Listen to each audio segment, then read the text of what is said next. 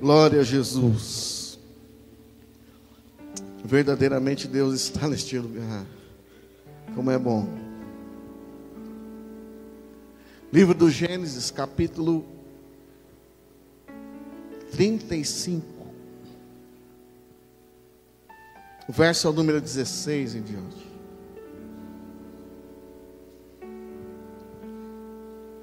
Quem achou, diga amém. E partiram de Betel. E havia ainda um pequeno espaço de terra para chegar em Efratá. E deu à luz Raquel. E ela teve trabalho em seu parto. E aconteceu que, tendo ela trabalho em seu parto, lhe disse a parteira: Não temas, porque também este é filho, porque também este filho terás. E aconteceu que saindo-se, saindo-se-lhe a alma, porque morreu, ela chamou o seu nome Benoni, mas seu pai chamou-lhe Benjamim. Pai, nós te louvamos, te exaltamos, te agradecemos, ó Deus, nessa noite, pela tua presença, ó Deus.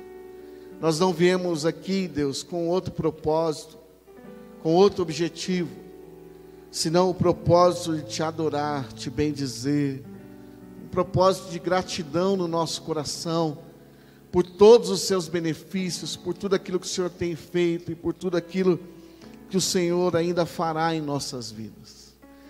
Ó oh Deus, nessa noite, fala aos nossos corações de uma forma muito singular, que possamos entender a tua palavra, o mais neófito na fé, até o mais entendido nas Escrituras, possa não somente compreender, mas possa tomar posse dessa palavra, e que essa palavra possa ser vida na vida de corações aqui presentes nessa noite. É o desejo do meu coração, em nome de Jesus. Amém. Podeis assentar.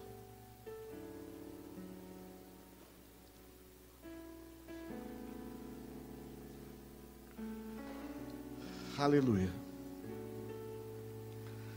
Irmãos, quando eu abro a minha Bíblia, o livro do Gênesis, partir do capítulo de número 30, a Bíblia começa a falar a respeito desse patriarca chamado Jacó. Penso que todos nós conhecemos um pouco da história, da vida desse personagem. O curioso é que desde o seu nascimento algo já foi muito conturbado porque no ventre da sua mãe havia um casal, havia uma gestação de gêmeos. E diz que Jacó não nasceu primeiro, quem nasce primeiro foi Esaú. Mas diz que Jacó, ele nasce agarrado no calcanhar. Ele nasce agarrado nos pés do seu irmão Esaú. Havia uma palavra de Deus dizendo que o menor governaria sobre o maior. Pegou? Eu não sei se você está entendendo. Eu vou dizer de novo. Existia uma palavra de Deus que o menor seria maior do que o maior, que o menor governaria sobre o maior. O que eu estou dizendo, meu irmão, é que não importa se te colocaram no final da fila. O que eu estou dizendo, minha irmã, é que não importa se estão querendo puxar o teu tapete, não importa se você foi rejeitado pela sua família. Não importa se você foi injustiçado pela sociedade que você vive, o que importa é o que vem da boca de Deus. Se Deus disse que você é abençoado, não importa o que o diabo disse, não importa, meu irmão, o que os pré-agnósticos dizem, o que importa é o que Deus diz ao seu respeito.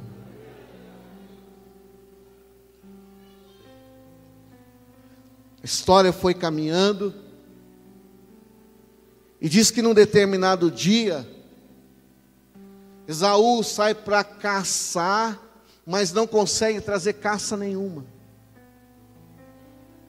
Porque ele era perito, a Bíblia diz, na caça. Quando ele chega em casa, o Jacó está fazendo um guisado. Ele está fazendo ali um almoço, uma janta, não sei, de ervilhas. E quando o Esaú chega em casa, ele diz assim: Me dá um pouco desse guisado aí, me dá um pouco dessa comida. E o Jacó diz assim: Eu só te dou se você me der o direito de primogenitura. E o Esaú olhou e falou assim: O que, que me adianta a primogenitura? Se eu estou com fome? Pode pegar para você. E diz que ele que ele começa a comer, comer, comer. A história vai nos dizer que Jacó já estava para morrer, estava velho. Melhor dizendo, Isaac estava para morrer, estava velho. E diz que ele estava cego, não podia enxergar. E a Bíblia diz que Raquel amava a Jacó. Amava quem, irmão? E sabe o que ela faz? Ela coloca uma roupa no Jacó de, com pelos, porque Esaú era muito peludo. E ela leva até Isaac, para que Isaac pudesse dar a bênção de primogenitura para Jacó. E diz que ele chega ali e diz que ele é abençoado pelo seu pai. Quando Esaú chega, para receber a bênção, ele chega para o pai e fala: Pai, eu estou aqui, para o Senhor me abençoar, pode me abençoar. E o pai diz: Eu acabei de te abençoar. E eu não tenho mais como voltar atrás. Aquilo que eu fiz já está feito. E diz que Esaú fica bravo. Esaú começa a perseguir Jacó. E, e Jacó, ele tem que fugir. Sua mãe manda ela para a casa de um tio chamado Labão.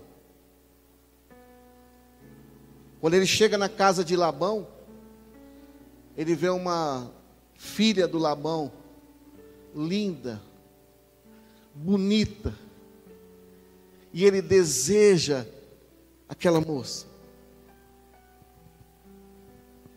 E ele faz uma negociata com Labão, dizendo assim: Olha, se você me der Rebeca, Raquel, desculpa, está afiada a varona. Se você me der Raquel, eu vou trabalhar por ela sete anos. E diz que tudo bem, vamos lá, vamos, vamos trabalhar. E diz que ele começa trabalhando, trabalhando, trabalhando, trabalha por ela.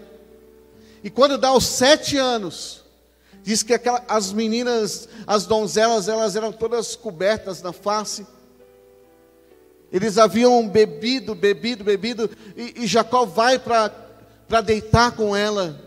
Diz que ele coabitou com ela, mas no dia seguinte ele viu que ele não tinha casado com Raquel, tinha casado com Lia ou Léa.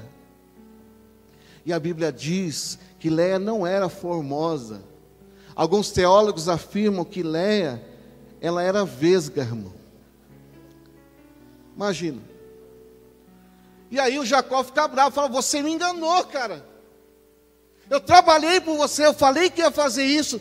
E, e o Labão diz: Não, aqui não funciona assim. Primeiro tem que levar a mais velha. Para depois, se você quiser levar a mais nova, tem que trabalhar mais sete anos por ela. Como Jacó amava ela, isso aqui é um conselho para quem está querendo casar. Como ele amava ele decidiu trabalhar mais sete anos por Raquel. E olha só, ele trabalha, trabalha, trabalha, e quando dá o tempo determinado, ele recebe então a mulher que preenchia o seu coração. E ele fica ali por mais alguns anos. Labão quer negociar com ele, porque tem um detalhe: ele chegou ali como, como nada. Mas a, como a bênção de Deus estava sobre a vida dele, Jacó havia se tornado um homem muito rico. Aqui eu aprendo uma grande lição. A grande lição que eu aprendo é que não importa como você chega, importa como você está querendo terminar. Tem gente que chega chegando, mas não termina bem. É melhor você chegar mal, mas terminar muito bem. E diz que depois de 25 anos, ele sai dali, porque o Labão queria enrolar ele de novo, irmão. O Labão queria, ó, a, a, as ovelhas que nascerem normais é, são minhas, as que nascerem salpicadas são suas. E aí você conhece a história, a verdade é que Deus só, só foi dando salpicada, meu irmão. Deus só foi abençoando Jacó, só foi abençoando Jacó. Ao ponto do Jacó falar assim: agora nós vamos sair daqui. Que foi o texto que nós lemos. Agora se atente para o detalhe, porque até aqui existia uma sentença, e qual era? Raquel não podia dar filhos, só Leia dava filhos para o Jacó.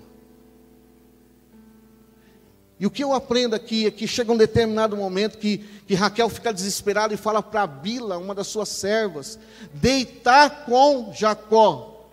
E nasceu Dan e Naftali. Imagina o coração da Raquel, vendo todas dando a luz, mas ela não podia dar a luz.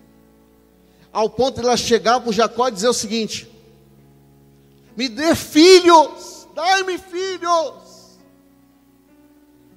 E Jacó diz: Olha, quem sou eu para te dar filhos, se o próprio Deus não abriu a sua madre? O que o Jacó estava dizendo é: eu não posso fazer nada por você, só Deus pode fazer por você. Sabe, querido, existem momentos na nossa vida que o nosso pai não pode fazer nada por nós, a nossa família não pode fazer nada, o seu chefe lá na empresa não pode fazer nada, mas existe um Deus que pode todas as coisas. Sabe o que a Bíblia diz?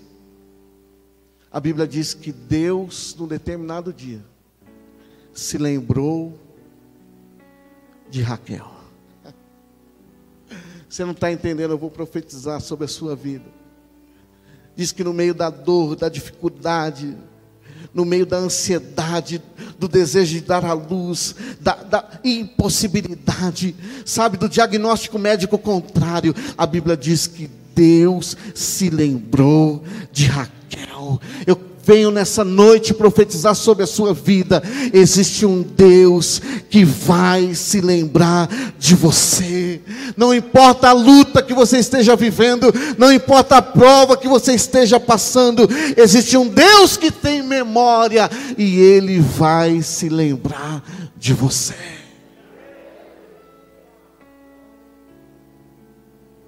Se a história tivesse terminado ali, o diabo ia dizer o seguinte: não tem descendência, então não vai chegar a lugar algum. Se a história tivesse terminado ali, O diabo ia dizer: não tem genealogia, então não vai chegar a lugar algum. Mas Deus se lembrou de Raquel. Eu profetizo, meu irmão, que até aquilo que era para dar errado vai dar certo na tua vida e o nome do Senhor será glorificado pelo poder e autoridade que há no nome de Jesus. Sabe qual foi o primeiro filho de Raquel? José. José se tornou o primeiro filho de Raquel e Jacó. Agora escute, porque Raquel não, ela não queria parar só em José. Ela queria mais filhos. A mulher naquela época ela era conhecida pelo número de filhos que ela tinha. E o verso de número 16 do capítulo de número 35 vai dizer que quando eles partiram, quando eles saíram de Betel. Ou seja, quando Raquel obedece, diz que Deus abriu novamente a madre de Raquel. E olha que interessante, porque a Bíblia vai dizer que ela está grávida, mas a sua gravidez, ela, a medicina vai, vai dizer que havia uma pré-eclâmpsia, que houve uma pré-eclâmpsia. Diz que na sua gravidez, ela está morrendo, o filho está nascendo. E no nascimento, antes dela morrer, ela diz assim: Eu estou morrendo, mas você vai se chamar Benoni. O que significa Benoni? Porque naquela época eles colocavam os nomes nos filhos. E o nome dos filhos tinha um significado. E aquilo ia ditar o destino daquela criança. Benoni significa filho da minha dor, filho da minha aflição. O que ela estava dizendo é: eu estou morrendo, mas você será o filho da minha dor. Agora, para para pensar comigo, deixa eu trazer essa realidade para os dias de hoje. Porque isso retrata a vida de muitos de nós. Talvez o seu nome não é Benoni, mas talvez alguns de nós seja motivo da dor dos nossos pais. Alguns de nós talvez tenha sido ou seja motivo da dor da sua esposa,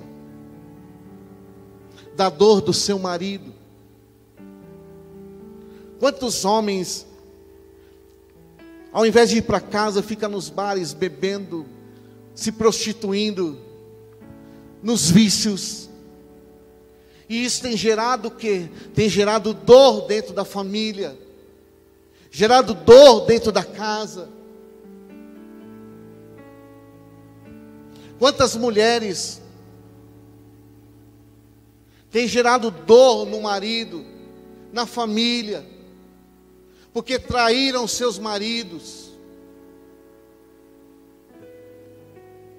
Estava vendo uma reportagem esses dias e disseram que o melhor horário para trair alguém, para uma mulher trair um homem, é na hora do almoço.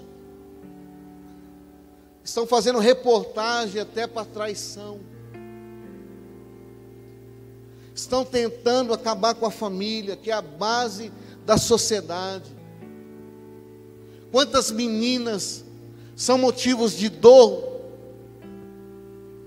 porque estão entrando no lesbianismo.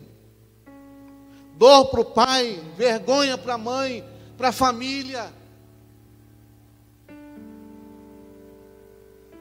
Ah, pastor, o senhor é homofóbico? Não, eu estou falando de princípios, de valores que nós precisamos guardar enquanto igreja, enquanto família de Deus. Deus não mudou, nós mudamos. Você se lembra de Daniel? A Bíblia vai dizer que ele decidiu. Daniel, Sadraque, Mesaque e Abidnego, quatro jovens que tinham perto da idade de 17 anos, diz que eles não se contaminaram, eles decidiram não se contaminar com a Babilônia.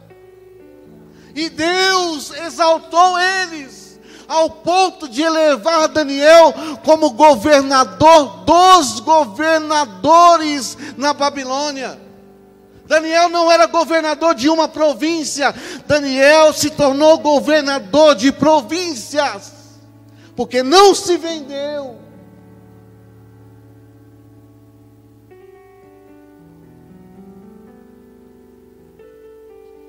Quem sabe nós temos sido motivos de dor para o pastor. Eu me lembro quando eu era ainda membro da igreja, frequentei, eu dizia para mim mesmo nas minhas orações: Deus, eu nunca quero ser motivo de dor e de lágrima na vida do meu pastor.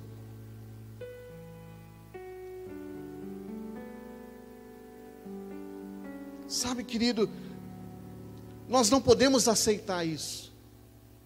A sentença que colocam sobre a nossa vida.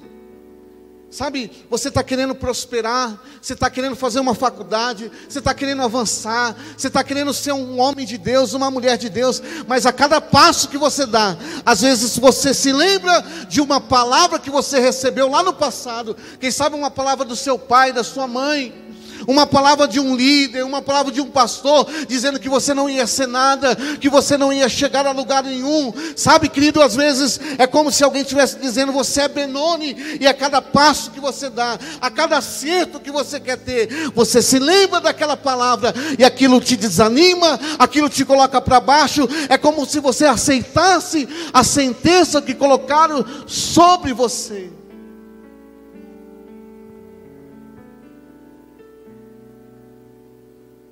Enquanto Raquel estava dizendo, o nome dele será Benoni. Diz que Jacó se levanta. Jacó está do lado. É como se Jacó estivesse dizendo o seguinte: espera aí. Se eu não estivesse do lado, tudo bem, eu até aceitava. Mas eu estou aqui do lado. O nome dele não será Benoni. O nome dele será Benjamim. Que significa filho da minha mão direita. Benjamim significa, entre tantas coisas, filho da minha felicidade. Sabe que eu quero profetizar sobre a sua vida? Que não tem sentença de morte, não tem, meu irmão, colocar ninguém pode colocar, pode até colocar teu nome na boca do sapo, pode colocar teu nome na encruzilhada, não tem macumba, não tem obra de feitiçaria, não tem nada que seja maior do que a bênção de Deus. Eu profetizo que você não nasceu para dar errado, você não nasceu para ser tristeza na vida de ninguém, você nasceu para dar alegria, você nasceu para dar satisfação, você nasceu para ser o melhor de Deus. Deus, pelo poder e autoridade que há no nome de Jesus. Sabe, querido, para de ficar reclamando, oh vida, oh azar, oh tristeza. Parece que tudo dá certo na vida dos outros e parece que nada dá certo na minha vida. Não, meu irmão. Começa a dizer: Eu sou Benjamim. Eu nasci para dar certo. Eu nasci para vencer. Eu sou motivo de alegria na vida dos meus pais. Eu sou motivo de alegria na vida dos meus filhos. Eu sou motivo de alegria na vida da minha esposa. Eu sou motivo de alegria na vida, meu irmão, do meu esposo. Sabe, sobre a tua vida não vale encantamento. Sobre a tua vida está a bênção do Senhor Jesus. Quero profetizar que aonde você colocar a tua mão, a planta do teu pé é terra conquistada, é terra abençoada. Quantos creem nessa verdade? Quantos creem? Não, pelo amor de Deus, se manifeste de uma forma melhor. Eu profetizo que você nasceu para ser uma bênção. Se você é uma bênção, fica de pé no teu lugar e dê a maior glória que você puder.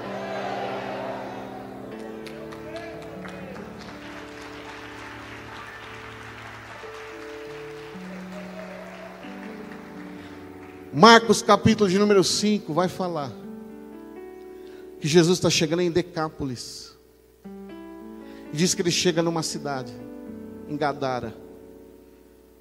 Tinha um demônio lá, um menino atormentado, se jogava no fogo, dormia no cemitério, se batia com correntes. Escute, mas o texto vai dizer, capítulo de número 5 que quando Jesus coloca os pés, Jesus desceu do barco e coloca os pés na cidade. Diz que o demônio já veio da onde estava, se prostra e reconhece quem Jesus era. O que queres de mim, filho de Deus? Escute. A história vai dizer que Jesus expulsa o demônio. Jesus agora tira aquele menino daquele estágio que ele estava. Para muita gente ele era Benoni, porque trouxe dor para o seu pai, para sua casa, para sua família, trouxe dor para as pessoas, porque não podia ver ninguém na rua, que ele corria com correntes para bater. Diz que quando Jesus chega, ele se prostra e diz que Jesus liberta aquele moço, meu irmão. E olha o interessante, ele está liberto agora. E ele chega para Jesus e diz assim: Deixa eu te seguir. Deixa eu ir com o Senhor. É uma forma de gratidão. Eu, eu, eu quero andar com o Senhor. Jesus olha para ele e fala assim: Você saiu da onde? O diabo te tirou de onde? Te tirou, me tirou da minha casa. Me transformou em Benoni, porque eu só dou tristeza por onde quer que eu passe. Jesus disse então não. Eu vou restituir você. Eu vou restaurar você. Como Jesus? Volta para tua casa. Volta para tua família eu profetizo nessa noite que hoje é noite de restauração. Hoje é noite de restituição. Eu não sei o que você perdeu, eu não sei, meu irmão, o que você precisa restaurar, mas receba essa palavra. Eu profetizo que haverá restituição na sua casa, na sua família, haverá restituição, meu irmão, nos seus negócios, na sua vida financeira. Eu profetizo nessa noite que se o diabo veio por um caminho, por sete caminhos, ele terá que fugir da tua presença, porque você não é Benoni, você é Benjamim. Olha para alguém que está do teu lado e diga: Benoni, não, eu sou Benjamim. Olha para alguém que está do teu lado e diga, diga assim: causador de dor, não, eu vim para trazer alegria.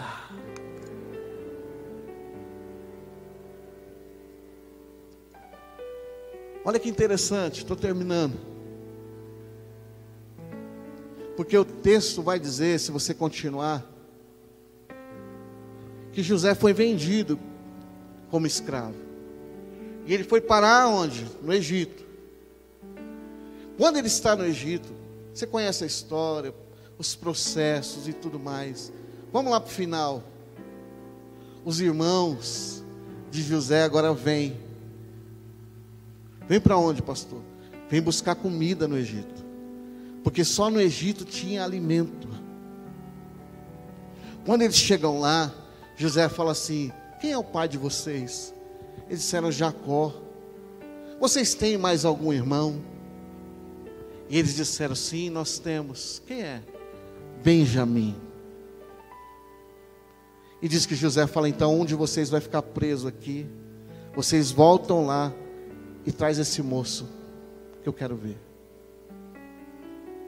Abra a tua Bíblia aí no capítulo de número 42. Olha só.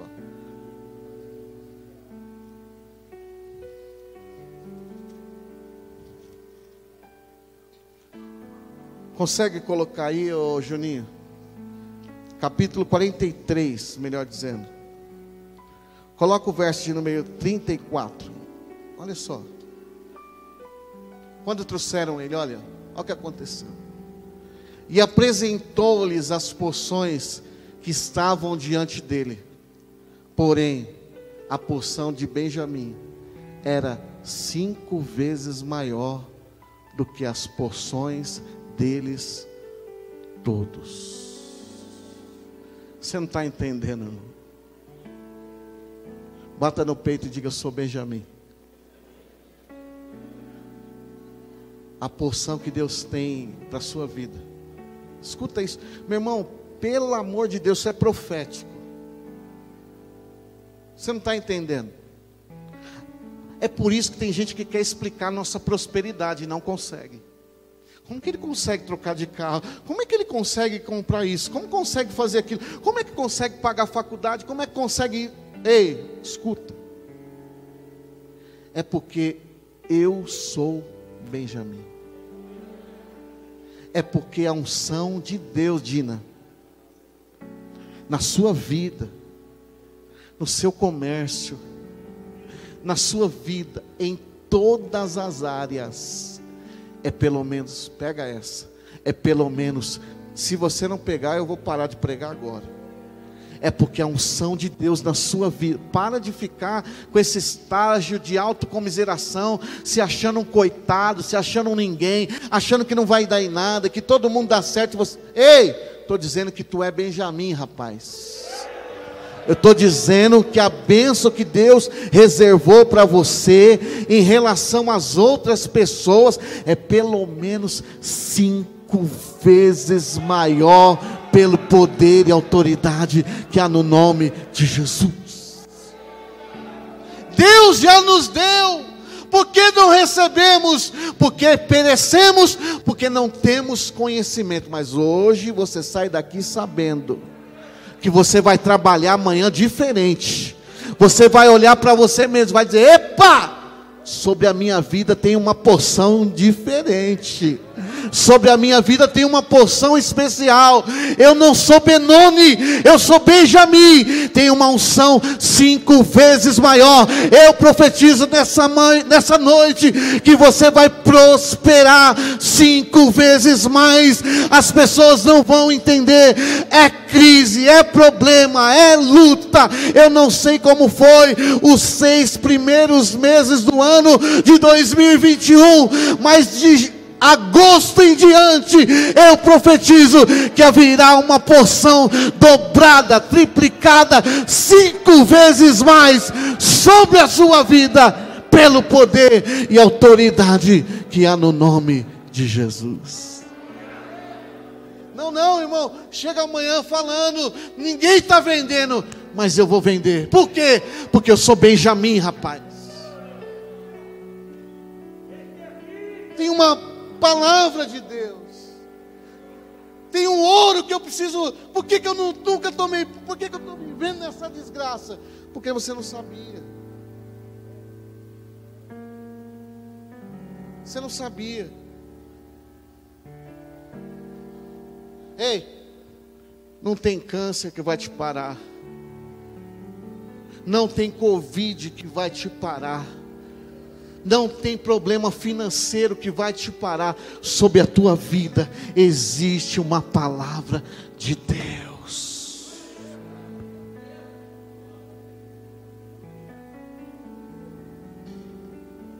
E a história tem que continuar. A história não pode parar. Um dia Benjamim morreu. Mas a genealogia continua o maior pregador do Evangelho, Paulo, era da tribo de Benjamim. A história não parou no teu pai, você vai dar continuidade na história. Calabás, Shebialabiacai.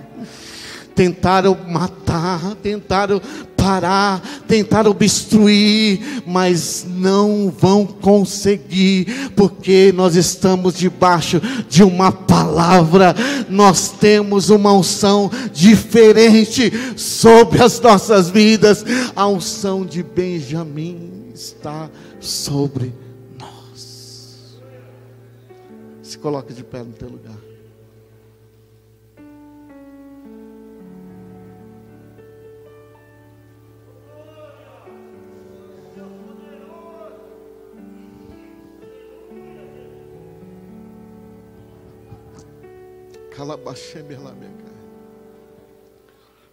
Escute, irmão. Eu não sei ainda o que não aconteceu na sua vida. Talvez você tenha clamado por algumas coisas. Talvez a cada passo que você dá, você se lembra de algo que lançaram sobre você uma palavra de morte, uma palavra de maldição. Quando eu abro a minha Bíblia em 1 Crônicas, no capítulo de número 4, verso de número 10, eu lembro de um outro homem chamado Jabes. Os quatro primeiros capítulos do livro de 1 Crônicas, nós somos impulsionados a pular, ninguém quer ler. Por que ninguém quer ler? Porque fala de genealogia, fulano que gerou Beltrano, Beltrano que gerou Gerano, e vai, e fulano e Beltrano. Ah, quero saber disso. Mas quando chega no capítulo de número 4, o verso de número 10, parece que a Bíblia ressalta assim, ó. Porque a Bíblia vai falar que Jabes foi mais ilustre do que seus irmãos. Jabes também significa causador de dores. Porque também quando Jabes foi gerado, a mãe lhe imputou sobre ele esse nome. Mas a Bíblia diz que Jabes fez uma oração. Uma oração muda tudo. Uma oração transforma tudo. Jabes pediu: se o Senhor me abençoar, se o Senhor alargar as minhas tendas, ore alabachebe alabiacai. Jabes não aceitou aquela sentença. Jabes não aceitou aquela palavra. Ei, Jabes não aceitou continuar sendo quem ele era, conhecido da forma que ele era. Jabes olhou e falou: Peraí, eu vou mudar a história. Quem precisa decidir mudar a história é você. Ah, mas na minha casa ninguém é evangélico, ninguém gosta de igreja, ninguém gosta disso, mas você pode mudar. Você pode mudar a tua biografia. Você pode mudar a tua história. Assim como Jabes mudou a sua história.